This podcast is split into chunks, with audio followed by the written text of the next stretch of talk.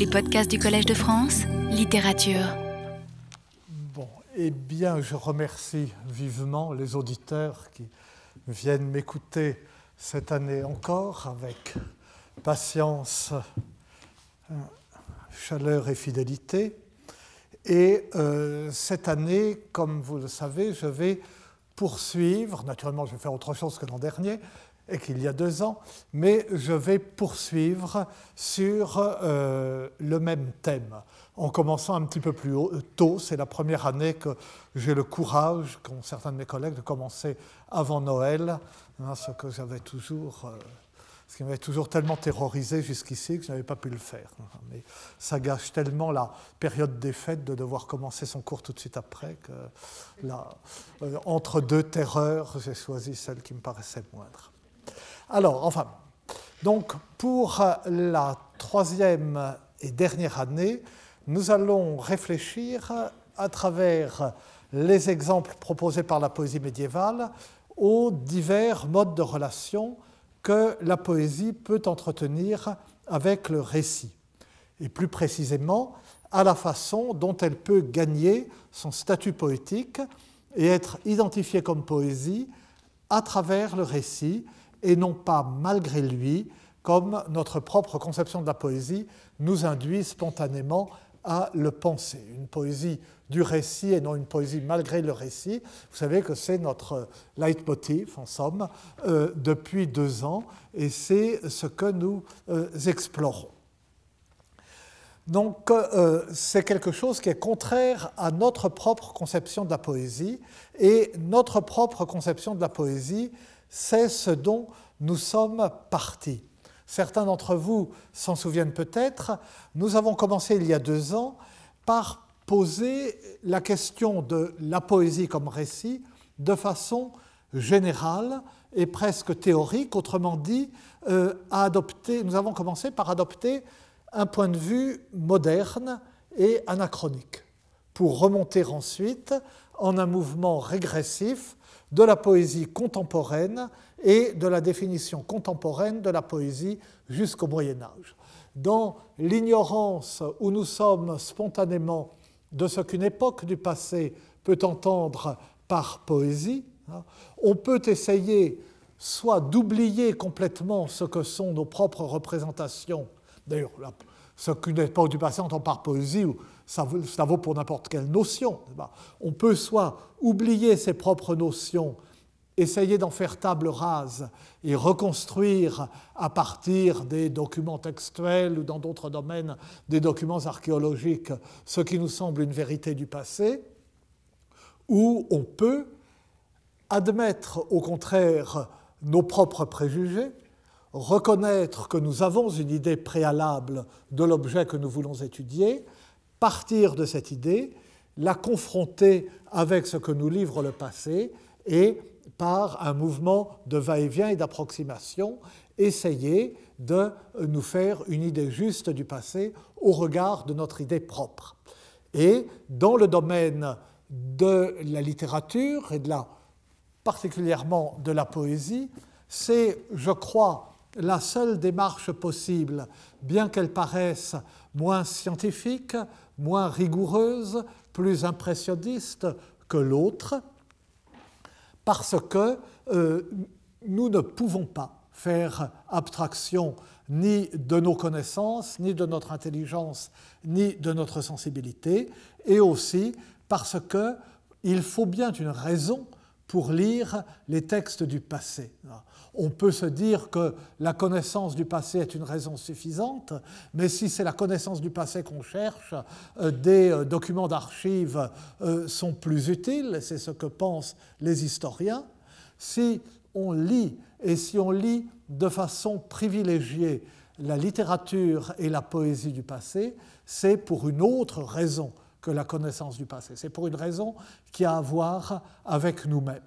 Donc, autant le reconnaître, autant l'avouer, autant avouer que nous avons, nous trouvons du plaisir à ces vieux poèmes, même euh, si ce plaisir se fonde sur de mauvaises raisons. Ensuite, il est toujours temps de chercher de bonnes raisons, s'il en est de bonnes, et c'est ce que nous essayons de faire.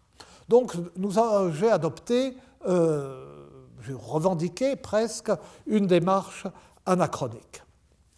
Et partant de notre époque, partant de nos propres représentations, de nos propres notions, même floues, nous avons pris conscience, certains d'entre vous s'en souviennent, nous avons pris conscience du fait que notre idée de la poésie exclut de fait spontanément et instinctivement le narratif, mais c'est une idée toute moderne, née, si l'on peut dire, avec la révolution baudelairienne.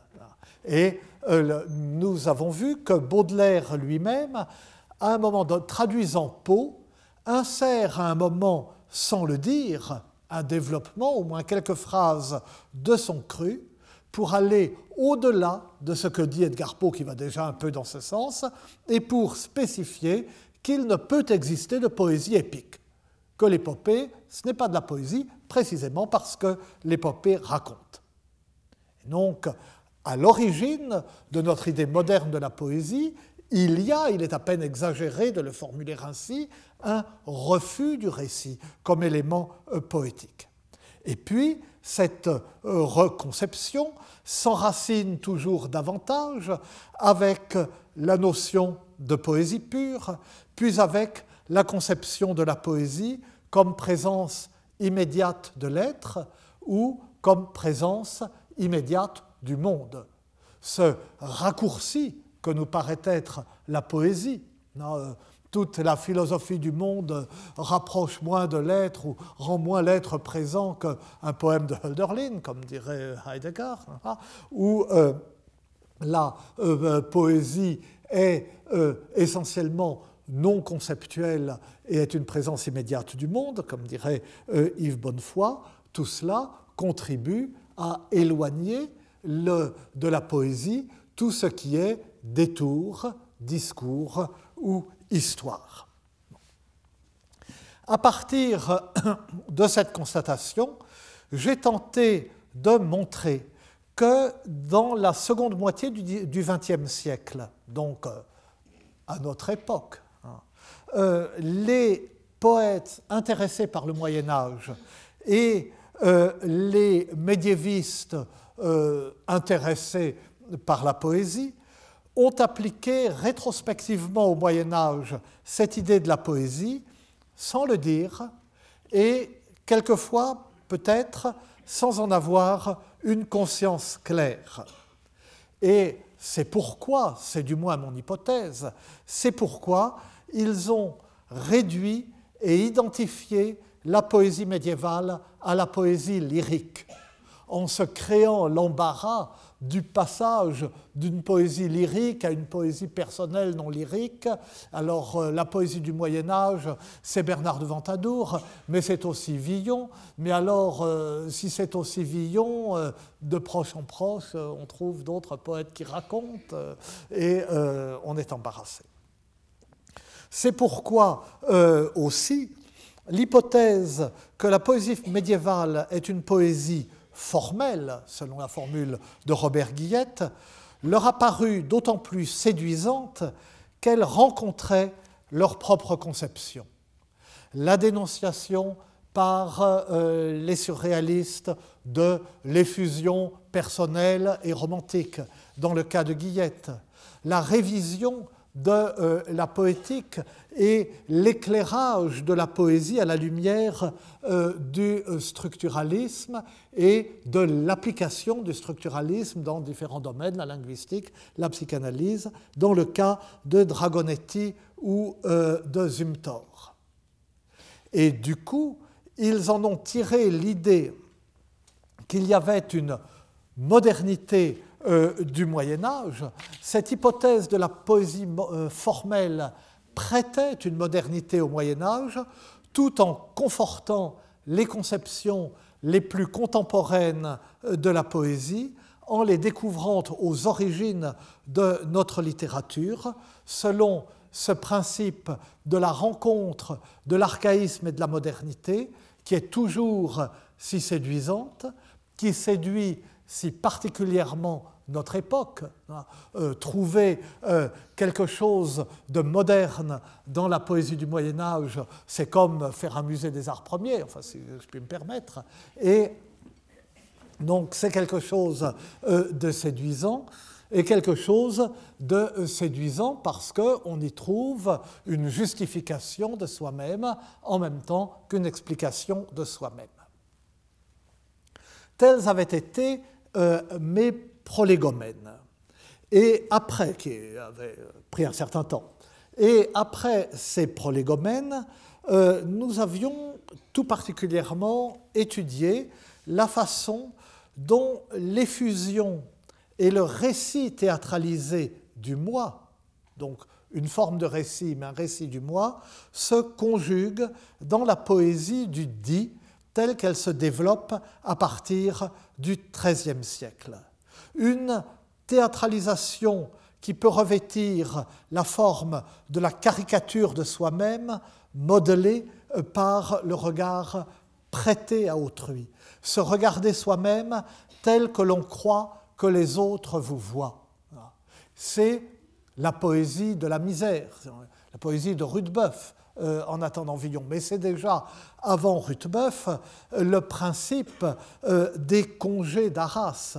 Euh, certains d'entre vous se souviennent peut-être de ces congés de Jean Baudel, le grand poète arageois, devenu lépreux en 1202, au moment où il venait de prendre la croix, de faire vœu, de partir pour la croisade qui se préparait, qui la quatrième croisade qui allait être déviée euh, sur Constantinople. Et euh, Jean Baudel, découvrant qu'il est lépreux, découvre cette malédiction. Il ne peut pas accomplir son vœu, donc il manque à la promesse faite à Dieu.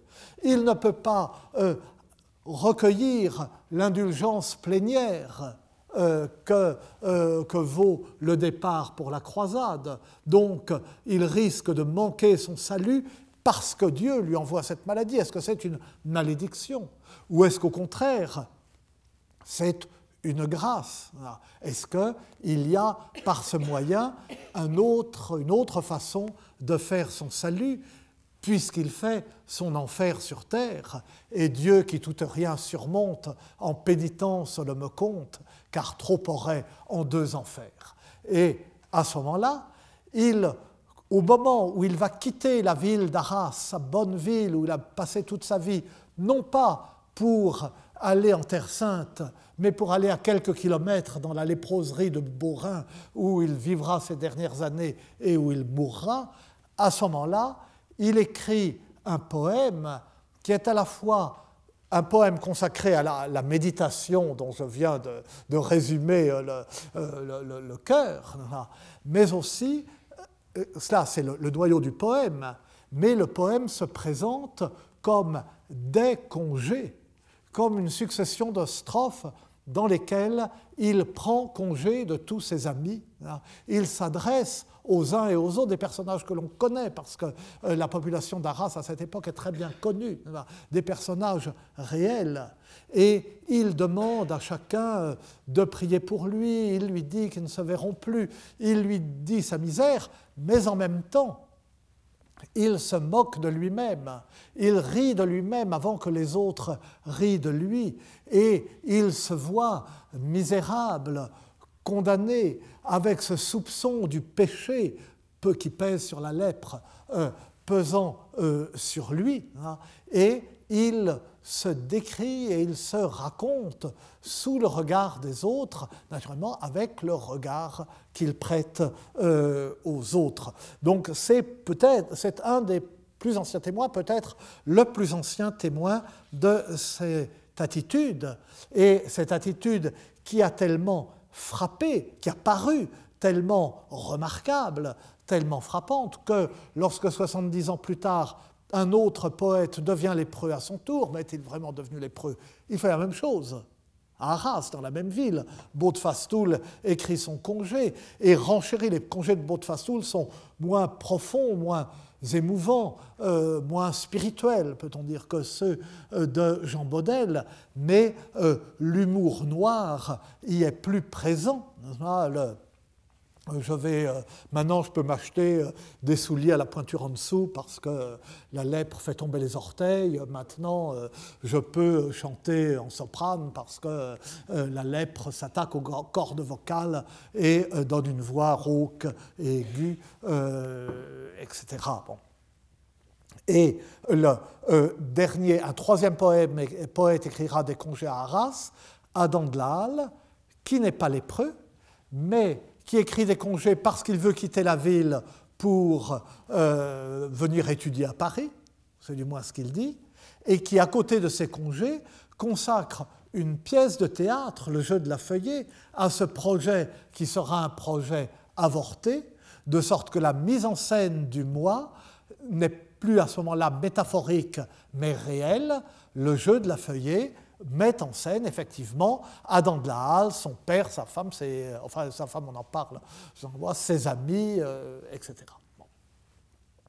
Donc cette, euh, ce récit théâtralisé et caricatural de soi-même peut prendre cette forme, mais peut prendre aussi la forme de l'allégorie qui décompose le moi en ses diverses instances et qui les laisse s'exprimer devant le fort intérieur selon une tradition que l'on fait remonter non sans raison à Prudence, à la psychomachie de Prudence, un des premiers grands poètes chrétiens, que l'on fait remonter à Boès, mais qui trouve son épanouissement en subtilité, en complexité, en profondeur dans les trois derniers siècles du Moyen Âge et à partir du roman de la Rose, qui est euh, exactement cela, un récit intériorisé du, ou du moi intérieur sous la forme euh, de, l'allégorie.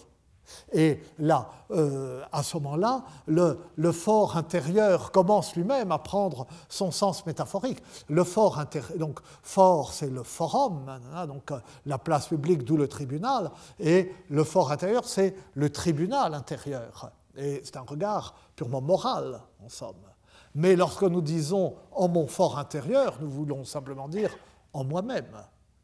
Et donc le fort intérieur euh, s'élargit du domaine moral au domaine euh, psychologique tout entier, et c'est ce qui se passe dans euh, cette poésie allégorique qui prend sa richesse au moment où elle n'est plus exclusivement morale. Et donc là encore, enfin, je suis euh, trop long, mais euh, je retrace les, étapes que nous avons suivies.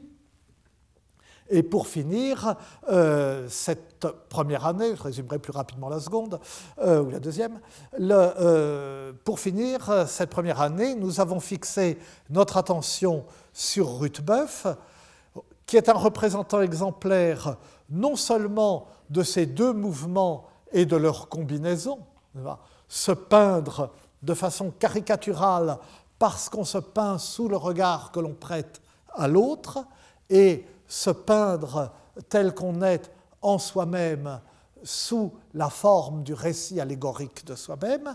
Donc Rudebeuf euh, combine euh, les deux.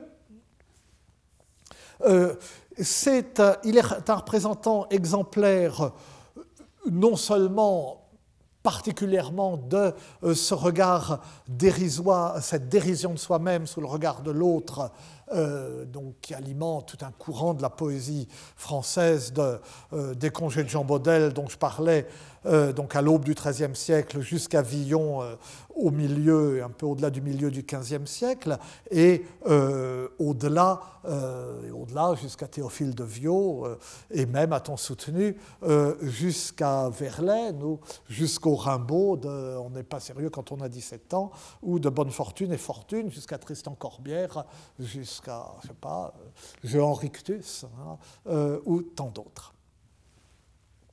Mais encore, Ruthbeuf est un représentant, ou d'une certaine façon l'initiateur de ce que j'ai appelé alors une poésie pauvre, au sens où notre regretté collègue Jerzy Grotowski parlait de et pratiquait un théâtre pauvre, une poésie dont les effets, dans leur force, dans leur profondeur, viennent de ces restrictions mêmes hein, et de la restriction d'un esprit qui reconnaît ses limites comme homme et comme poète.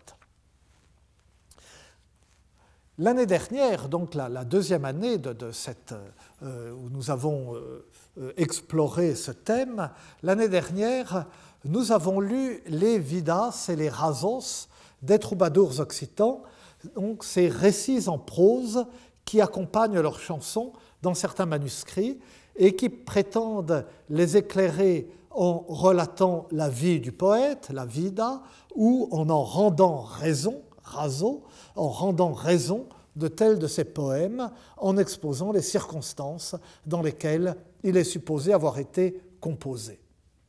Et nous avons découvert ainsi, à travers les exemples que nous avons analysés, nous avons découvert que euh, sous leur apparence de euh, boniments volontiers railleurs et dépréciatifs, péjoratifs à l'égard des poètes, sous leur apparence de contrepoint euh, à leurs chansons, souvent humoristiques, à la fois terre à terre et farfelus, ces récits qui semblent se limiter à la plus plate des critiques biographiques, sans même avoir le mérite de euh, la fiabilité, hein, puisqu'ils inventent généralement à partir des chansons qu'ils prétendent commenter et éclairer, euh, ces récits font en réalité une lecture souvent extrêmement perspicace et pénétrante de cette poésie, dont ils savent révéler les obsessions et les tourments, mais ils le font, nous avons du mal à percevoir cette perspicacité, cette pénétration, parce qu'elle euh, apparaît sous la forme du récit, sous la forme d'une histoire que l'on raconte à propos du poème, ou d'une histoire qui se serait déroulée, qui aurait donné naissance au poème, et non pas sous la forme qui nous est familière du commentaire critique, euh, de l'explication de texte, de euh, l'analyse du poème.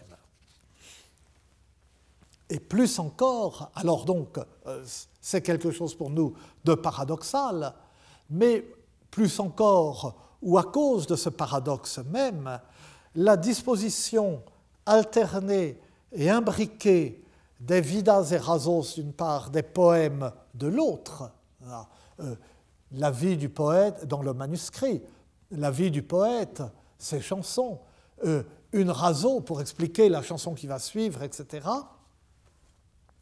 Cette disposition en vue de laquelle Vidas et Rasos ont à l'évidence été rédigées, puisqu'elle se termine par Et voici ces chansons. Et, après, donc l'histoire qu'on vient d'entendre, à cette occasion, il composa la chanson qui dit, etc. Cette disposition, qui est celle, en effet, des chansonniers, des manuscrits anthologiques des troubadours copiés dans les ateliers de euh, Vénétie, a pour résultat de faire de ces manuscrits des prosimètres et ainsi d'intégrer chansons et récits au sein d'une même cohérence poétique. J'avais traité dans l'ordre inverse, j'avais d'abord traité brièvement euh, des chansonniers comme prosimètres, puis euh, nous avions analysé euh, un certain nombre de rasos, qui était amusant de façon facile, n'est-ce pas? Je ne me fatiguais pas beaucoup, mais ces histoires sont tellement amusantes, charmantes, etc., que euh, ça allait tout seul. Mais enfin, tout de même, il fallait montrer hein, qu'elles, avaient, euh, euh, qu'elles éclairaient le poème. Cette année, je, me, donc, je poursuis pour la dernière année, conclus, je termine au moins, je ne sais pas si je pourrais conclure, cette étude de la poésie comme récit au Moyen Âge. Cette année, je ne me contenterai pas de poursuivre l'enquête en m'attachant à d'autres exemples. Je vais rejoindre, à propos du thème qui nous occupe, de cette étude de la poésie comme récit, je vais rejoindre la question même sur laquelle j'avais ouvert il y a 13 ans, ou un peu plus, euh, mon enseignement au Collège de France. Cette question touchait à la relation entre la littérature du Moyen Âge et le temps. Et je suggérais alors que cette littérature, et singulièrement cette poésie, se définit et prend conscience d'elle-même en créant au besoin de façon illusoire et comme en trompe-l'œil l'impression d'une profondeur temporelle et d'un ancrage dans le passé.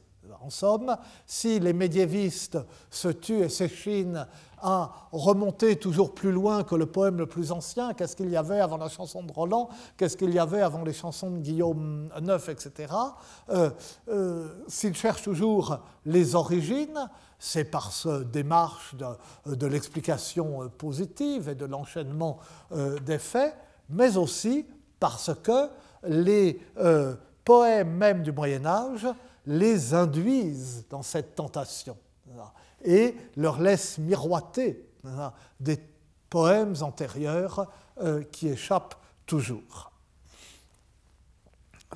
C'était le fil directeur de euh, ma leçon inaugurale et de ma première série de cours au printemps 1995, si je peux revenir sur ce passé lointain, avoir déjà un regard testament, enfin déjà il en est temps, un regard testamentaire. Hein. Et euh, ça avait été euh, publié l'année suivante sous la forme d'un petit livre qui s'appelait justement Le Moyen Âge et ses chansons ou un passé en trompe-l'œil. Et la même question de la relation entre la littérature du Moyen Âge et le temps, a ensuite commandé euh, les cours suivants, le cours euh, sur Froissart et le temps, qui a donné naissance à un livre du même titre, et le, du même titre, et le cours sur la euh, mémoire des troubadours que j'avais intégré partiellement avec le cours des quatre années suivantes au livre qui s'appelait Poésie et conversion au Moyen Âge. Pourquoi la question de la poésie comme récit va-t-elle nous ramener à cette perspective à laquelle j'étais resté fidèle pendant mes premières années de cours et dont je me suis un peu écarté ensuite. D'abord parce que, selon l'hypothèse que j'exposais alors, la poétique de la poésie médiévale, si l'on peut dire, ou son effet fondateur, repose volontiers sur le souvenir fragmentaire ou estompé d'une histoire. Cette poésie naît du démembrement allusif d'un récit rejeté dans le passé. Le côté allusif euh, des premières chansons de geste, euh, les fameuses harjas arabes dont j'ai tant parlé alors que je suis incapable de les lire dans le texte, etc. Et d'autre part, parce que si le poème, pour faire allusion une fois de plus euh, à la euh, célèbre formule d'Yves Bonnefoy, si le poème recèle ainsi en lui un récit caché dont il permet l'affleurement, mais rien de plus que l'affleurement, la latence de ce récit qui n'émerge jamais est une latence soit du souvenir, soit du possible. Autrement dit, la relation temporelle entre le poème et le récit absent qu'il recèle pourtant dans ses profondeurs, cette relation temporelle peut jouer dans les deux sens. Elle peut jouer euh, vers le passé, mais elle peut aussi jouer vers l'avenir. La latence du souvenir est la seule que j'avais autrefois envisagée.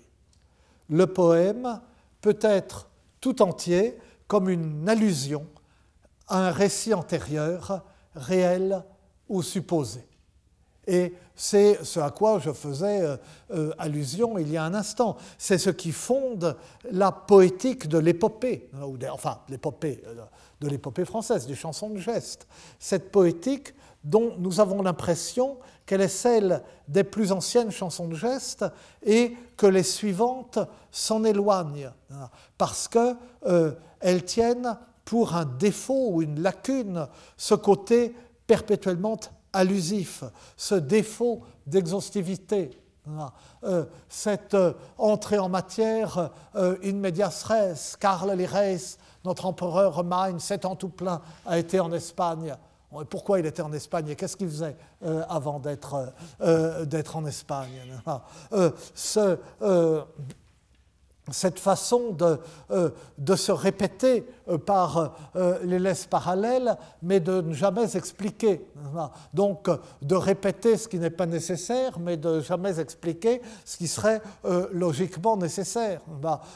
on vous répète de laisse en laisse que, que Roland s'est mis en colère, mais on ne vous dit pas pourquoi il est tellement en colère que Ganelon le désigne pour commander l'arrière-garde etc.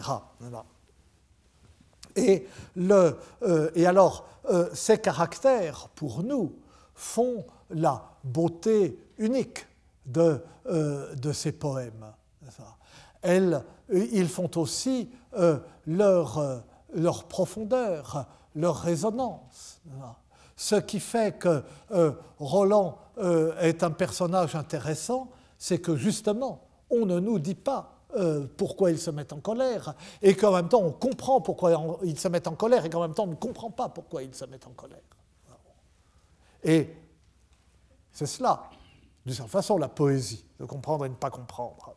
Mais les euh, chansons euh, plus récentes ont visiblement été gênées par ce caractère. Elle s'efforce méthodiquement de combler euh, ces lacunes, ces manques. Elles deviennent de plus en plus longues. Elle cherche de plus en plus narrative. Jean Richenet a bien euh, noté, c'est quelque chose sur quoi je, reviendrai euh, en parlant de Curtius, donc je n'y insiste pas, mais a bien noté que non seulement les chansons se font plus longues, mais que les laisses euh, ces strophes irrégulières se font plus longues, hein. euh, comme si euh, le poète ne s'intéressait plus aux effets provoqués par la succession des laisses, par leur enchaînement, par leur chevauchement, par leur répétition, par leur rupture, mais que la tentation était de raconter de façon continue. Ces chansons de geste cherchent à commencer ou à conclure ces histoires sans fin et quand elles ne le peuvent pas dans la chanson elle-même, eh bien, on en écrit d'autres. On écrit des chansons de gestes euh, qui racontent les enfances euh, du héros. Qu'est-ce qu'il a fait avant l'épisode fondateur, celui de la première chanson de geste, et qui est quelquefois le dernier pour lui, comme la bataille de Roncevaux euh, pour Roland. Ou bien, quand il n'est pas mort, on écrit des suites, des continuations. Et euh, certains euh, se souviennent peut-être de euh, cette séance de séminaire il y a deux ans où nous avions comparé l'épisode de la mort de la Belle Aude dans les différentes versions de la chanson de Roland, où elle occupe entre 15 vers dans le manuscrit O, le manuscrit d'Oxford, le plus ancien, et 1500 vers euh, dans euh, les manuscrits euh, V7, enfin Venise 7 et Châteauroux. Donc cette, cette, latence du souvenir, ce côté allusif et brisé, interrompu à un récit antérieur dont on suppose l'existence et qui n'est jamais donné, c'est ce qui fonde l'esthétique ou la poétique des premières chansons de geste. C'est aussi ce qui donne la couleur de l'épopée aux chansons de toile, dont l'artifice ou l'absence d'artifice, on ne sait pas trop lequel est vrai, dans la gaucherie allusive, et d'ailleurs c'est ce qui les rend euh, admirablement irritantes, eh bien, c'est cela euh, qui en fait l'illustration la plus significative dans l'ancienne poésie française de ce type de poésie euh, et de cet effet euh, poétique. Vous savez, euh, euh, samedi au soir, Fall a fini la semaine, Gaillette et Oriour, sœurs germaines, main à main, vont baigner à la fontaine. Vente l'or et l'irem kroll, qui s'entraînent, sauf, dorment, que souffle le vent, que ploie la ramée, ceux qui s'aiment euh, dorment doucement. le jeune Gérard revient de la quintaine, euh, a remarqué Gaillette près de la fontaine. Entre ses bras la prise, doucement la étreinte, vente l'or et l'irème croll, qui s'entraînent, soif, dorment. Quand tu auras Oriour, quand aura Oriour de l'aigle prise, puisée de l'eau, euh, reprends le chemin, tu sais bien le chemin de la ville, je resterai avec Gérard qui bien me prise, vente l'or et les ça, L'or s'en va au riour, teinte et marie, des yeux s'en va pleurant, du cœur soupire, quand sa sœur Gaillette, elle n'emmène mi vente l'or et l'horaire. Là, dit Oriour, comme mare funée, j'ai laissé ma sœur en la vallée, le jeune Gérard, l'enf Gérard, l'emmène dans sa contrée, vente l'or, etc. Et puis, dernière strophe, tout va bien. Euh, euh, Gérard emmène Gaillette sur son cheval, la ville, voisine, il s'arrête à une église et il l'a épousée. Mais pourquoi euh, euh, ces deux sœurs, est-ce qu'elles connaissaient Gérard avant euh, ou non? Est-ce que Gérard, comme ça, en voit deux, il en prend une, comme ça, et il ne les a jamais vues? Pourquoi Oriour est-elle si désespérée? Bah, Peut-être elle aurait préféré que ce fût elle, etc. On n'en sait rien, mais rien n'est dit. Il y a autre chose, il y a quelque chose de d'excessif euh, dans euh, la douleur d'Oriour. Et dans le manuscrit, les strophes ne sont pas dans le bon ordre. Et à un moment, le copiste a écrit Gaillette pour Oriour. Euh, il a été troublé par cette chanson, lui aussi. Enfin bref. Excusez-moi, j'aurais pas dû vous citer Gaillette et Oriour, en plus, je parle toujours des mêmes choses. Mais, et c'est même, enfin, cet effet c'est même dans l'ordre romanesque la grande trouvaille qui permet à Chrétien III de limiter chacun de ses romans, ces romans de Chrétien III qui ne sont pas seulement des romans en vers, mais des romans éminemment poétiques en ce qu'ils sont éminemment allusifs ces romans qui ne font pas la scène à faire, euh, mais qui développent autre chose euh, ailleurs, Et euh, ces romans qui glissent sur la fin de l'épisode pour vite passer au suivant. Si, si, on voulait mettre, diviser, comme on fait maintenant, les romans de Chrétien III en chapitres, aller à la page suivante, mettre des numéros, on ne pourrait pas. On ne pourrait pas parce que le, passage d'un épisode à l'autre est toujours au milieu d'une phrase. On commence la phrase, on est dans l'épisode, puis à la fin de la phrase, si tant est qu'on puisse savoir quand la phrase s'arrête, c'est difficile en ancien français, euh, on, est, euh, on est ailleurs. Eh bien, euh, donc ce sont des, romans poétiques, mais la grande trouvaille, euh, c'est cette grande trouvaille qui permet à Chrétien de Troyes de limiter euh, chacun de ses romans au destin d'un seul héros, voire un seul épisode de ce destin. Le fait de ne raconter qu'un bout de l'histoire, de n'afficher qu'on ne raconte qu'un bout de l'histoire. Il pourrait très bien raconter l'histoire de tel héros, des recs divins, euh, et puis voilà, de dire que c'est la seule histoire. Mais non, derrière, il ne laisse pas ignorer qu'il y a cette immense histoire euh, qu'il ne raconte pas, cette immense histoire arthurienne dont l'histoire qu'il raconte n'est euh, qu'un extrait. Un jour de Pentecôte, euh, le roi Arthur est allé faire la sieste après le déjeuner avec la reine. tout le monde a trouvé que, etc. voilà. Pourquoi ce Et euh, il va de soi que le jour de Pentecôte se passe comme ceci, comme cela, il va de soi, etc. Et on peut d'ailleurs soupçonner que la diffusion euh, d'abord morcelée et parcellaire de la légende de Tristan et Iseux euh, révèle probablement une esthétique analogue. Vous savez, enfin, j'en ai déjà parlé, puis c'est quelque chose de tellement connu. Les premiers poèmes euh, enfin, la légende de Tristan et Iseux nous est d'abord connue par des poèmes français, et ces poèmes français sont soit des poèmes brefs qui ne racontent qu'un épisode, soit des poèmes fragmentaires dont nous ne connaissons que des bouts. Mais nous n'en connaissons que des bouts parce que dans le manuscrit, il n'y en a que des bouts. Et le, euh, alors, euh, on a dit, l'histoire de Tristan et Iseux était scandaleuse, elle a été censurée. Je crois au contraire qu'elle était trop connue et que du coup, on pouvait n'en raconter que des bouts. De même que peut, euh, on n'est pas obligé de raconter toute la mythologie pour dans une tragédie grecque. Tout le monde sait euh, quels sont les euh, tenants et les aboutissants. Mais ça veut dire qu'on goûtait cette sorte d'extrait constitué par le poème court, constitué par le, le bout conservé ou le copié du poème long, et que cet extrait faisait surgir tout le reste de l'histoire et suffisait. Mais donc tout cela sont des exemples de euh, ce que j'appelle la latence du souvenir. Mais la latence du récit dans le poème peut aussi être une latence du possible.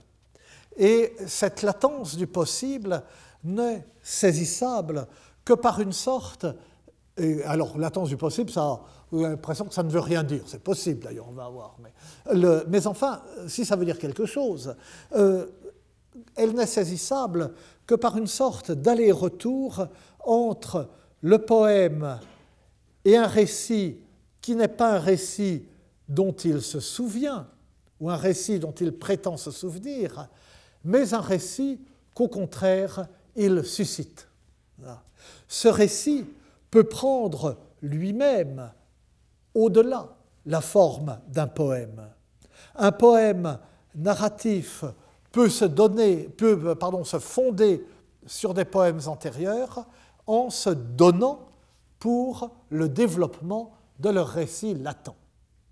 Alors vous me direz, ça, ça nous ramène à la situation précédente. Ben, en fait, je joue sur, sur les mots.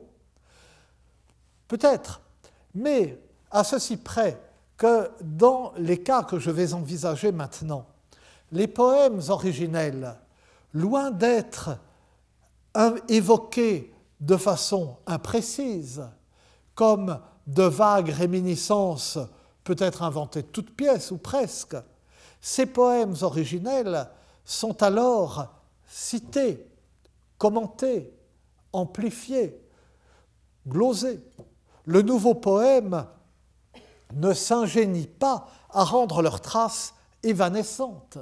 Il en est au contraire une lecture précise, une lecture. on, écrit un poème à partir d'une lecture d'un poème précédent que l'on cite, qui est un, euh, point de départ stable euh, et non pas évanescent, un point de départ qui exige d'être connu alors que dans le cas précédent, il exige d'être mal connu. C'est le flou qui crée l'effet poétique. Là, au contraire, c'est la précision qui permet de faire de ce poème, dans un autre poème, une lecture argumentée. J'expliquais doctement que euh, euh, dans les cas que j'ai envisagés, un nouveau poème se fonde sur une lecture précise d'un poème antérieur, mais euh, vous me direz que la lecture précise du poème antérieur, c'est bien ce que font les rasos que nous avons étudiés l'an dernier. Elles ne sont pas autre chose. Elles aussi se donnent pour le développement du récit que recèlent et que dissimulent tout à la fois les chansons qu'elles commentent. La différence, tout de même, c'est que, euh, d'une part, les rasos se veulent elles-mêmes extérieures à la poésie. Elles sont en prose, quand bien même certains manuscrits les intègrent dans une poétique du prosimètre, mais euh, euh, le soutenir est tout de même limite. Les rasos ne prétendent pas appartenir au registre du poétique. Et aussi, et peut-être surtout, elles font le récit de ce qui est antérieur au poème, l'événement qu'il a suscité ou auquel, et, auquel il fait allusion. De sorte que les rasos reconnaissent avoir été composés à partir du poème et après le poème, puisqu'elles prétendent l'expliquer, mais euh, diégétiquement, comme on dit quand on est savant, d'ailleurs ça on l'apprend aux enfants, le, subjonctif et le conditionnel non, la diégèse oui, eh bien le, diégétiquement, du point de vue du récit, elle se situe avant le poème, puisqu'elle raconte l'événement qui a donné naissance au poème. Au contraire, les textes narratifs que nous allons prendre euh, cette année en considération sont eux-mêmes des poèmes, à la différence des rasos. Et d'autre part, ce sont eux qui renferment l'allusion ou qui constituent tout entier l'allusion. Le, euh, le, poème antérieur ne fait pas allusion à, eux puisqu'il les ignore. Ils ne disent pas non plus que ce poème fait allusion à un événement antérieur. C'est eux qui font allusion euh, au poème euh, qu'ils citent. Donc non pas des poèmes faisant allusion à des récits antérieurs, non pas des récits en prose expliquant des poèmes antérieurs par des circonstances antérieures aux poèmes, euh, si vous me pardonnez cette complication pour dire des choses bien simples, mais des poèmes qui sont des récits et qui font allusion à, qui utilisent ou qui remploient des poèmes lyriques antérieurs qu'ils mentionnent, qu'ils citent, dont ils s'inspirent ou qu'ils développent. L'explicitation du récit latent ne se reporte pas à un avant le poème, mais se veut poème elle-même. Un poème nourri de poèmes.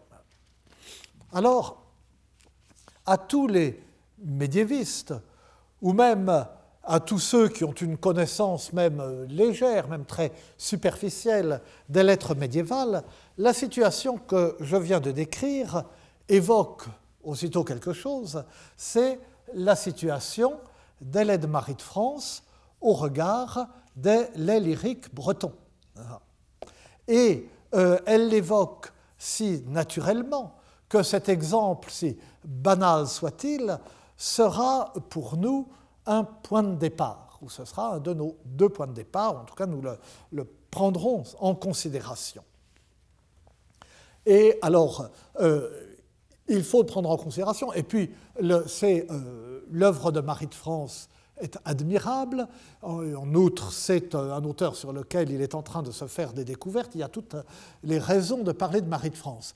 Mais c'est l'œuvre à peu près la plus lue de euh, la littérature du Moyen Âge. Et donc, euh, on a scrupule, enfin, ou j'ai scrupule, à parler de Marie de France dans un cours au Collège de France. C'est pas la peine d'aller suivre un cours au Collège de France pour entendre parler euh, de Marie de France. Tout le monde parle de Marie de France, et mieux que je ne le ferai. Mais je ne peux pas faire totalement l'impasse sur, sur Marie de France.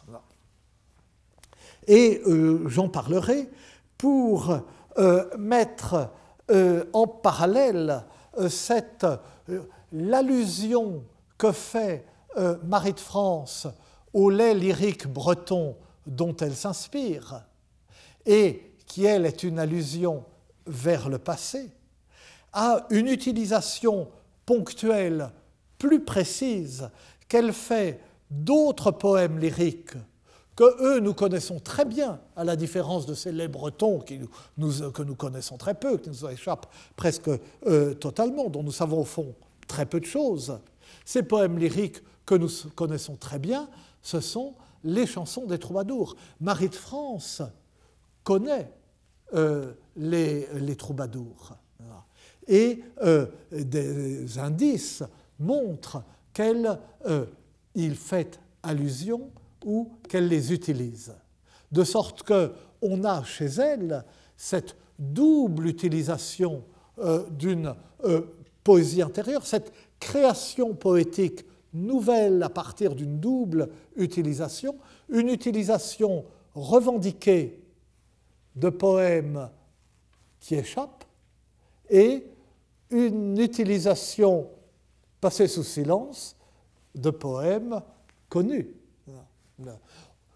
Je ne sais pas si euh, les laits bretons étaient interprétés dans les milieux qu'elle fréquentait de son temps. C'est possible.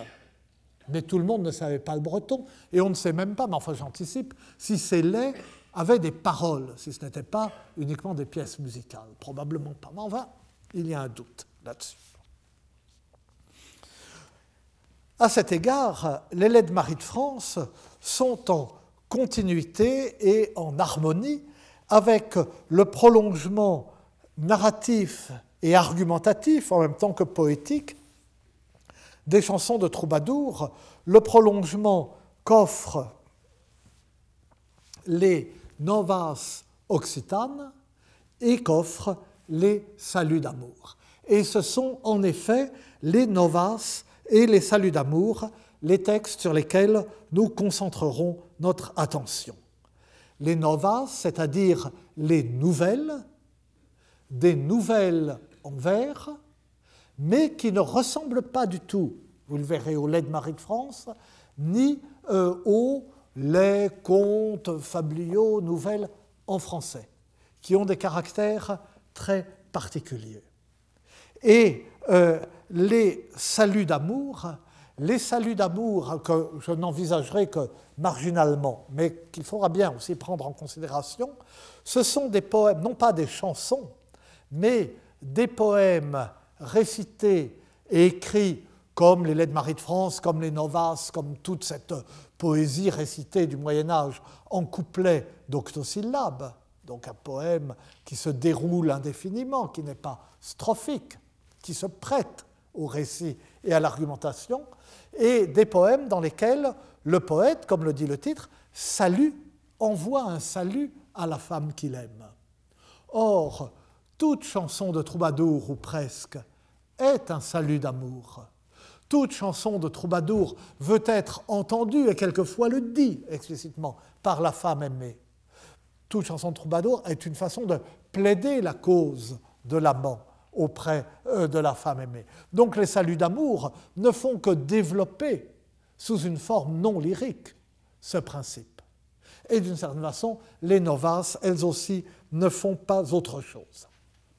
Et euh, récemment, euh, on, a, enfin, on a pu montrer, on a voulu montrer, c'est Elisabeth Pau dans un article assez récent de Romagna, que l'utilisation que Marie de France fait des troubadours, et sa connaissance du salut d'amour. Le point précis a été discuté par euh, Constanzo de Girolamo euh, dans une réponse, mais même si le détail de l'analyse euh, d'Elisabeth Paul, le détail des datations, des, des, relations précises entre les différents poèmes peut prêter à discussion, le cadre général dans lequel euh, ces poètes composent et se situent les uns par rapport aux autres et situent leurs formes d'expression les unes par rapport aux autres, euh, les, les, les novas, les saluts d'amour en constellation autour des chansons des troubadours, cela c'est quelque chose euh, d'indubitable. Cependant, il nous faudra euh, avant d'entrer dans le vif du sujet, euh, faire deux mises au point euh, liminaires, parce que malgré ce que j'en ai dit en passant, ces termes et ces notions restent encore un peu flous et demandent ce, ce, que sont les novas, ce qu'elles sont au regard des nouvelles et des laits, et demandent à être précisées. Et c'est ce que nous ferons la semaine prochaine. Je vous remercie. Retrouvez tous les podcasts du Collège de France sur www.collège-de-france.fr.